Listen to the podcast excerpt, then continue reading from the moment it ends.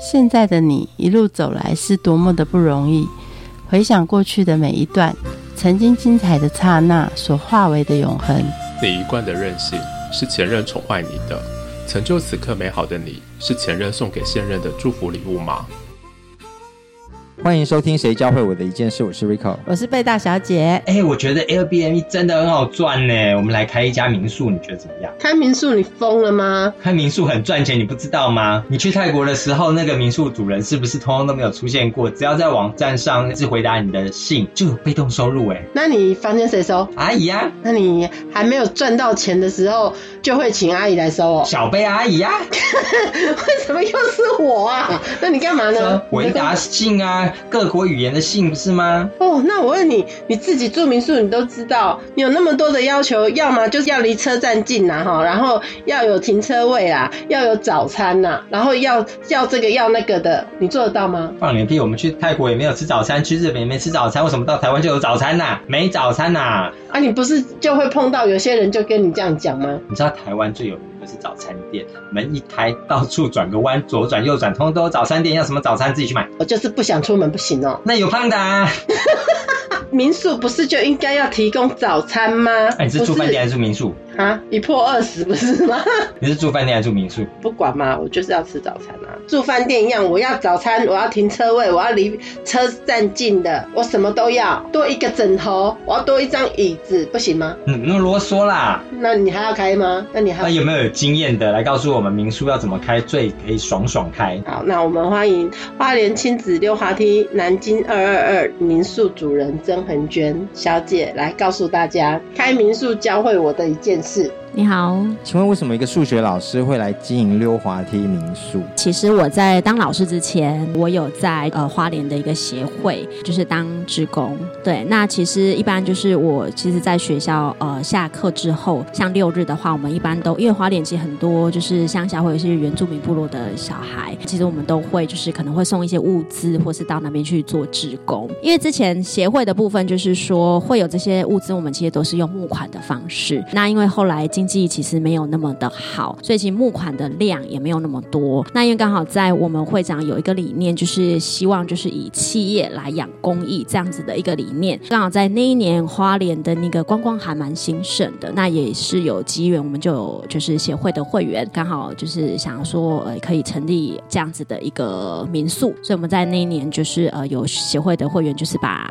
就是他们买了房子，然后捐出来，希望说哎我们可以来这样子一个经营。好，我。在学校的话，因为也是都是代课，就代课了五六年嘛。那因为也都其实没有什么样的机会，所以因为有这样子的机会，想说好，那我就回来这边，就是呃经营民宿。你当时没有害怕吗？其实我当时其实会会有一点点害怕，因为那个领域是完全不一样。但是我的中心思想就是我还是一样，就是以协会的理念，因为我我这样其实虽然说当然它是赚钱，可是因为我们的盈余，我们其实是回到协会去做。公益，那那个才是我最终的目的，所以其实就是想说，好，那就是让自己有一个多一个学习的机会，那就决定就是回来这样。跨领域之后，你发现面对民宿主人这样的工作，对你来说是有哪些挑战？因为其实完全不懂，就是说，因为自己也不是观光科系的，那包含就是针对像民宿的清洁啊，或者是一些民宿的一些接待的礼仪，或者是像行销这个区块，其实是完全是不懂的，所以其实。还是会会害怕。一开始我自己是从头开始学，就是从最基本的打扫。开始学，因为我们刚好协会会员有一位是他之前是念观光科系的，那他刚好就是做旅馆的科系，所以他以前就是在那个像花莲的那个泰鲁格精英饭店那边做实习，他去做房务的，他就教我怎么做房务，很好笑，因为我那是第一次打扫，就是打扫最小间的三人房，结果我大概扫了快三个小时，扫完之后躺三天，太累了，对，真的就觉得哇，想说我家也没这样，对我觉得。我的房间也没有扫扫成这样子。虽然说我很爱干净，可是也没有扫成这个样子。但是我那个朋友就跟我说，饭店跟旅馆就是要这么的干净，对，就是一根头发也不行。所以其实我就是一开始就是先从打扫房屋开始，然后来就是也自己也练习当了管家，就是做接待。所以其实，在现在我其实都会非常的尊重我们的阿姨，因为我觉得很辛苦，他们居然可以一个房间哦，那种大间的房间可能一个半小时就可以扫好，我小房间我还少了三个小时。光一个就受不了了。对，我觉得从那过程中也让我学习怎么去体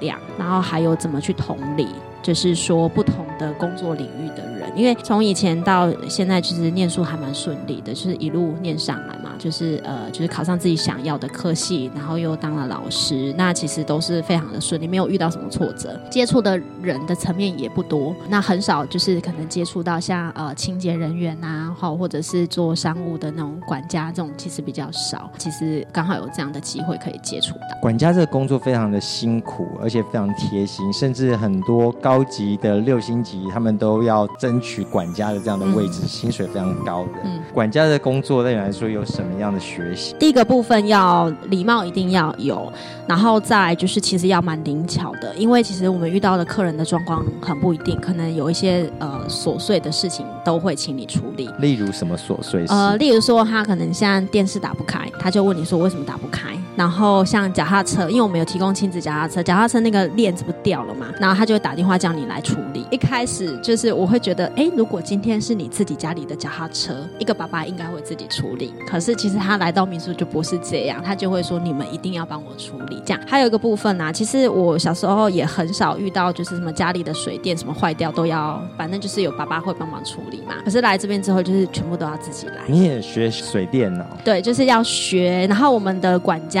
他就真的去学水电，因为他刚好有兴趣，然后他去拿到水水电的证照。所以就是如果我们有什么就是呃小小小的事情啊，像什么呃什么可能螺丝要锁啊，或者是什么冷气有点问题，电视他就会自己初步的会自己处理啦。所以那种很琐碎的事情都要会。还有一个灵巧就是要临机应变啦，因为客人可能有一些些呃，例如说可能我们固定房价就是这样，那如果他来可能跟你凹说，哎，可不可以便宜一点啦，或什么的，那你可以怎么样去巧妙的去，呃，可以达到他的目的，例如说可以给他。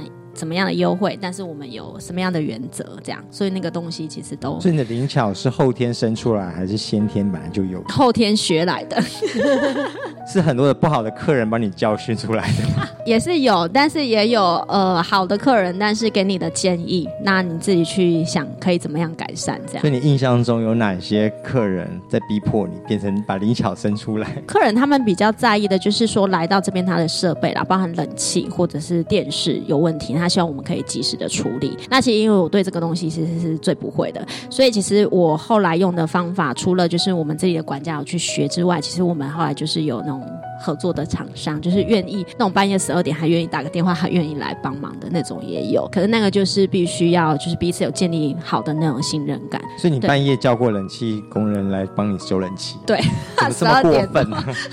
十二点多，但是我隔天有请他喝咖啡哦。对那，什么样的状况？哦、就是因为那你们家冷气坏掉了，嗯，其实冷气没有坏掉，是因为客人觉得不够冷。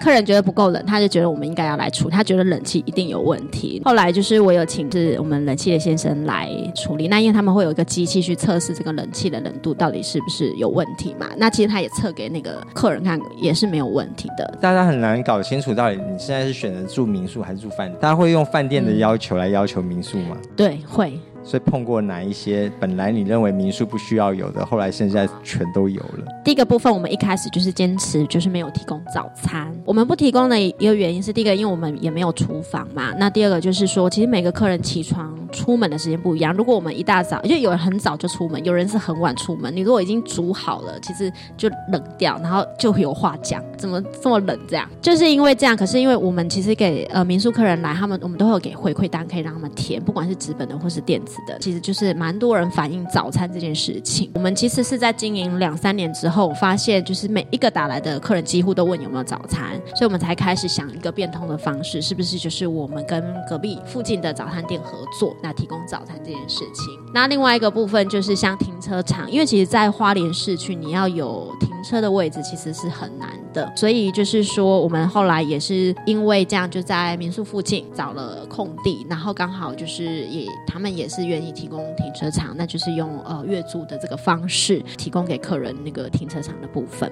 那包含其实我们本来也只有溜滑梯，也有一些客人问说，哎，怎么没有玩具？所以我们现在每一间都放玩具，就是像那种厨具组的玩具，然后连公共空间，像我们那个客厅的那个公共空间，也后来也都放了玩具，就是可以提供给孩子的。还有就是奶瓶消毒锅。有一些就是比较小的小朋友是需要的，还有我们有一年就是，其实我们房间里面都有冰箱，就是小冰箱，可是小冰箱的冷冻效果其实是不好的，就是刚好有那有那么一年，就是几乎每一组客人都要冰母乳，然后母乳要 冰冷冻，那时候我们管家就是把那个母乳拿回家里冰，然后隔天客人需要的时候带过来。后来我想说不行不行，这样实在是太不方便，所以我们后来就是就是在公共区就买了一个大冰箱，然后有冷冻效果可以提供给他们使用，所以大概就是。有有一些反应，我们就有做了一些处理。这个民宿变成那么贴心，是因为不断的有一些很机车的客人，这要怪自己啊！因为所有民宿其实经营都很简单，唯一亲子民宿很麻烦。嗯，对。然后你就刚好选了一个最麻烦的。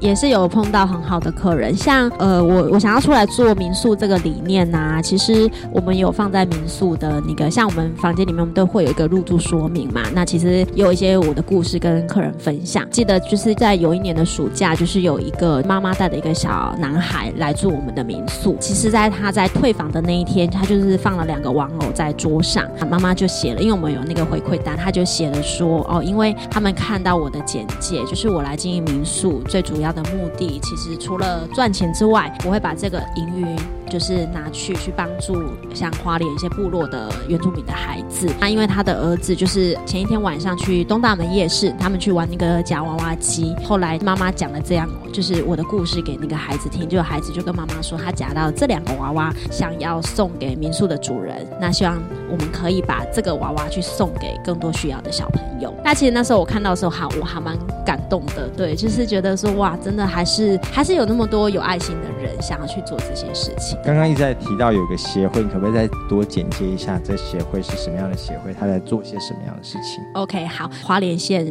呃社团法人花莲县持修集善协会。其实协会的组成，其实一开始的会员大部分都是花莲的公务员跟一些学校的老师。那其实呃之前就是会成立的话，就是它主要有三个部分的一个协会的一个宗旨，一个就是青少年的教育，一个就是弱势关怀的部分，然后一个就是做公益的这个区块，呃，协会开始一开始就是希望能够去推广，就是因为其实一般会有会员都是学校老师或是公务员，那其实他们的生活其实都还算不错。那他知道说，其实，在花莲很多像部落或者是一些原住民的孩子或是朋友，其实他们的生活其实还蛮苦苦的。所以其实协会那时候成立是希望可以去帮助啊，我那时候会参与，是因为其实我在高中的时候，其实我就一直想立志当社工，那也刚好有这样的机会进来到协会，发现协会其实它的宗旨就是跟我想要去当社工，去帮助别人，这个是很像的，所以其实我就毕业，大学毕业之后就一直在这边当职工。其实我虽然之前在学校呃就是教书，可是其实像我的假日的时间，其实我也都到协会来做职工，对，就包含一些送物资啊，或是去就是呃到部落去帮一些小朋友，因为我们也有寒暑假，学校的老师也都会把学生就是带出来，然后就是去就是部落，就是让这些学生自主，他们就成立像营队，像科学营啊，或者是呃阅读营这样，就是有青少年他们自己筹办这个营队，然后到部落去去。带那些国小的小朋友这样子，所以你自己也是一个志工毕业的嘛，也志工研究所毕业的专家，所以你在看他们这样子，你如何把你的专业放进？去？因为其实现在社工非常推崇就是社会企业这个区块。那虽然说我们协会不是做社会企业，我们是用企业。来养公益，其实我觉得，呃，就是把那种自给自足的一个概念，就是说我想要去帮助别人，我要自己先能够自给自足，然后把我的就是呃，我我能够有钱出钱，有有力出力去去帮助，就是需要帮助的人。这样，再来就是说，其实有时候我们也会呃，像花莲县政府这边，它其实也有一些活动，公益的活动，或者是一些有一些像社区关怀据点，就是据点就是针对社区的长者，就是。会办一些呃，每个礼拜都会固定可能两个两天有一些据点的活动，让这些社区的老人家可以来这边活动，然后还有用餐这个区块。所以其实像在这个区块，我就会呃协助我们协会的这些志工，然后就跟他们说，哎，这个可以怎么去处理？企业要先自给自足，你才有盈余去帮助这个协会嘛。对对。可是动不动台湾的观光就会变成产业，对，都是首当其冲的。对，那你怎么应应每是每一次的这个环境变化？第一个部分就是说，其实我们的一开始在经营，我就想要长期经营，所以其实我们都会是会很注重每一位客人的服务，所以包含他们一些建议，我们就会去做修改。所以其实我觉得回流客很重要。像我们有客人他来过，然后他就直接跟我说：“我来过你们这边很多很多间啊，然后每一个房间都住过啊，因为我觉得你们这边很干净，然后我觉得你们的服务很好。我觉得第一个部分就是回流客很重要。如果真的有客人来，我们就去经营回流客这个区块。除了这个部分，因为其实政策我们真的没有办法去对去去做一个对修改，但是其实政府还是会有一些像呃什么秋游补助啊、春游补助那样像这个部分，因为我们是合法民宿，我们就会跟着政府会呃刚好它有这样子的行销，我们当然就是会呃配合对搭这个便车，然后呃顺便就是去做我们自己的一个行销的这个区块。其实我我我觉得呃虽然说就是可能这样子的政治或是经济整个景气都还蛮差，但是其实我觉得还是会有一些客源想要来玩，以及也有一些民宿其实真的做的很好，还是都会有固定的客源。那我也希望说就是我们可以可以出类拔萃啦，就是说还是可以吸引到很多的客人可以愿意来我们这边。跟一般民宿相比，这边还有另外一个很大的特色是，你会用二度就业的阿姨。当初经营民宿，最主要还是想要做公益这个区块，所以其实我知道在呃，就是像花莲有很多像二度就业的阿姨，或者是说很多失业的，就是高龄的妇女。那其实这个在一般的企业其实是不太会想要聘用这样子的人员，因为刚好就是呃有这样子的想法，那所以我就觉得说，哎，那如果说有这样子的一个阿姨，他们是愿意的，我也希望我可以提供这样的工作机会。相对的，也除了就是我们这边。可以做清洁之外，其实也帮助阿姨她自己也会有一份工作。其实除了二度就就业这个区块，像我们寒暑假，呃，寒暑假其实是房量最多的时候。其实我们寒暑假也会提供给一些就是大学生，对，像呃我们协会在早期都会有带一些呃高中生、国中生，会有做一些部落的那个服务嘛。但是他们当他们离乡背景，就是上大学之后，他们会到外县市去，可是他们都会返乡，就是寒暑假都会回来。那那个时候我就会，因为我们都会知道有些孩子的背景，可能他比。比较经济会比较差，我们就会主动问他说：“你要不要回来帮忙？”的确，我们真的有就是这样的孩子，就是回来了两三年，就是每年的暑假、寒假他都会回来。那也是第一个，就是提供他工作的机会，那也让他可以自己有一些自给自足的能力。这样，阿姨或者是孩子当中看到了些什么，或是学到了些什么？就像我们有阿姨，可能有年纪很大的，那甚至我们之前的清洁阿姨也有是呃新住民，大陆籍的新住民。其实我发现呢，他在跟他们谈的过程中，他们会告。告诉我，他们其实，在找工作没有那么的容易，甚至就是会常常碰壁。但是我在那个过程中发现，当我给他这样的机会，他非常的就是会去把握这样的机会，而且他其实做的比别人更认真。那甚至你会觉得说，哎，你阿姨虽然年纪大，可是她其实不输年纪轻的的像大学生哦。其实不一定。我看到他们在他们身上看到是一种就是韧性，其实也看到他们会去感激。就是自己有这样的一个机会，那其实那个东西就会让我很感动，因为让我觉得我做的是对的。你自己从老师又变社工人员，然后现在变民宿主人，这么一次跨不同的身份，嗯，你从这样经营民宿教会你什么事情？其实我应该是说，我从小到大的生活环境都很单纯，所以包含像呃老师这样的环境，其实也是很单纯。经营民宿其实它是有点是像商务的领域，让我看到不同的人跟不同的。面向，然后让我去学会怎么样去弯下腰去为别人服务。因为服务业这件事情其实不是那么的简单。当志工就已经弯下很多的腰在帮人家做服务啦。嗯，有什么样的不同？其实当志工跟当老师，应该是说你不会去遇到一些就是对对。澳洲来的，对对对对对，澳洲来的客人。但是有一些，因为他来民宿，他觉得他是花钱。有些人会觉得他花钱就是老大，你就必须帮我做这件事。可是这些事，也许他自己就可以做，甚至也许可能不合理。对，是不合理的。但是我就必须要去怎么样去面对这样子的客人，然后让我其实让我自己学到蛮多的啦。就是说，让自己可以学会怎么去用智慧去解决问题。其实我觉得他是 OK，可是我还是必须要能够很客气的去处理他的问题。例如什么用智慧解决的一个 OK？第一个部分不打笑脸人。所以第一个就是态度要很好，然后再来就是呃，我觉得就是像有一次有个客人，他就是其实有也蛮无理的要求，但是我后来其实我那时候只是闪过一个念头，我就是跟他道歉，所以我就是整个就是暂停之后弯下要九十度，而且是停了好几秒再起来。可是当我起来的那个刹那，其实我感受到他周边的，就是呃，针对我可能是一个人，那他周边的家人被感动了，因为他觉得嗯，对，连。民宿主人都这么对你了，你还这个样子？那我觉得那个东西是对我来说是还蛮蛮震撼的。还有一些就是说，他可能也会 argue 一些东西，但是就是我可能会去买一个小小的名产，就送给他说：“哎，不好意思啊，那这个部分就是是我的一点点心意啊，然后让你可能住的不愉快或什么的。”所以像这个部分，我们就会有一些小小的礼物会送给就是客人这样。那你自己怎么处理你气急攻心的时候？一开始当然会很生气，而且我会觉得说，为什么我要来做这种这种必须对？为什么我要做到这样？然后就是会一直想，一直哭这样。但是后来我去想到说，其实我去看我自己的初衷，莫忘初衷。我的初衷就是想要，就是希望我可以去帮助更多人。虽然说我现在不是真的直接做社工或是做老师，可是其实我的目的也是希望我可以把这样子我的努力赚的钱的英语可以回去做公益。所以后来我就是回去看我自己的那个初衷，还有一个部分就是我让自己去思考说，其实这个东西就是这个人也在教会我其他的事情，包含说，哎，我怎么去面对这样子的人，然后怎么样去处理，我觉得那个都是必须要灵机应变的。谢谢，嗯，好，谢谢。节目的最后，我们一起来听张韶涵带来的《隐形的翅膀》，我们下次见，拜拜。每一次。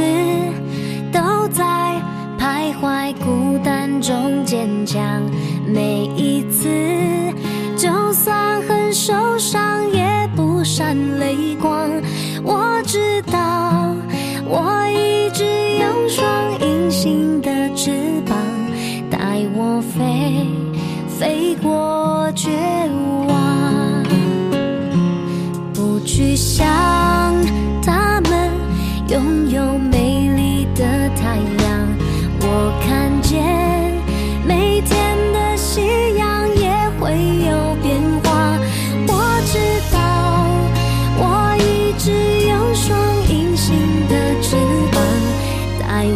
飞，